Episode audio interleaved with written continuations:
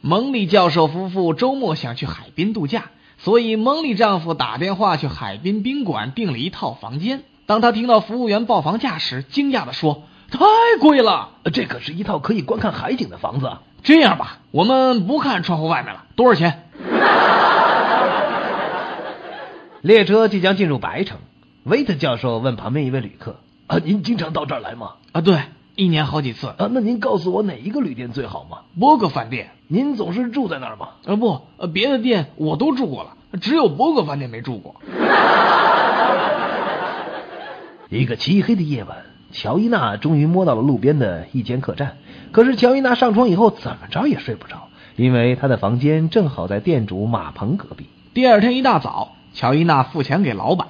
离开时，她向他提意见道：“马鹏在住房的隔壁是不好的，将影响健康。嘿，你说什么呢，先生？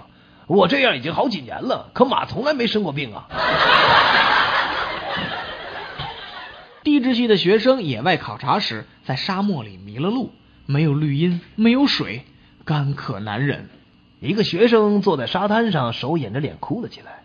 教师劝他说：“忍一忍吧，大家都很难受。”另一个学生对教师说：“让他哭，他比我们更难受，因为他从小生活在河边。”